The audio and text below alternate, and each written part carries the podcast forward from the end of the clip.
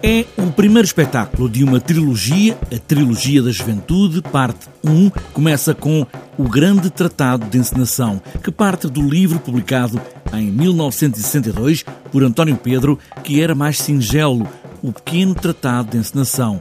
Gonçalo Amorim, que encena este espetáculo, com a escrita de Rui Pina Coelho, fala nesta juventude dos anos 50, no Porto, num sótão, quando tudo começa, para o Teatro Experimental do Porto. O que nós fazemos neste sótão, e uma vez que de juventude se trata esta trilogia, é, no fundo, eh, pegar eh, neste, nesta ideia de teatro que o António Pedro tinha e tentar que seja também uma ideia de país.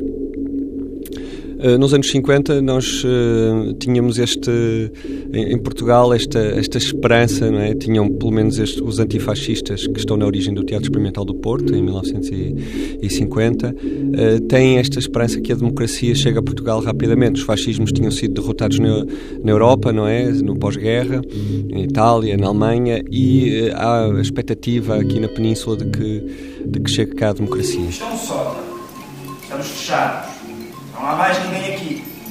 Ninguém nos vai ouvir. Podem gritar à vontade, podem estar à vontade. A Tecedeira que lia Zola é o segundo espetáculo de uma trilogia que o Teatro Experimental do Porto chama Trilogia da Juventude, com texto, encenação e cocriação de Gonçalo Amorim. Neste caso, neste segundo espetáculo, um grupo de jovens burgueses, letrados, nos anos 70, seguem o caminho político de irem para os campos levar a semente da revolução cultural.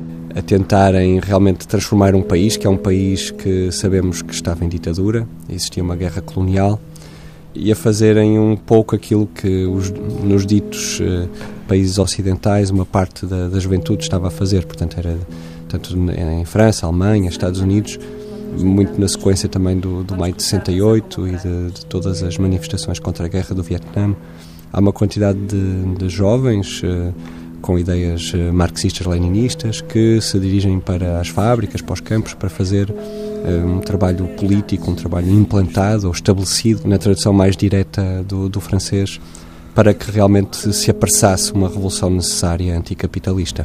Eu hoje conheci uma pessoa muito interessante na fábrica não percebi muito bem aquilo que ele dizia, no entanto havia ali qualquer coisa. Um grupo de jovens clandestinos a sonhar a revolução leem O Germinal, de Emile Zola, O Livro Vermelho, de Mao Tse-Tung ou O Existencialismo, de Paul Sartre.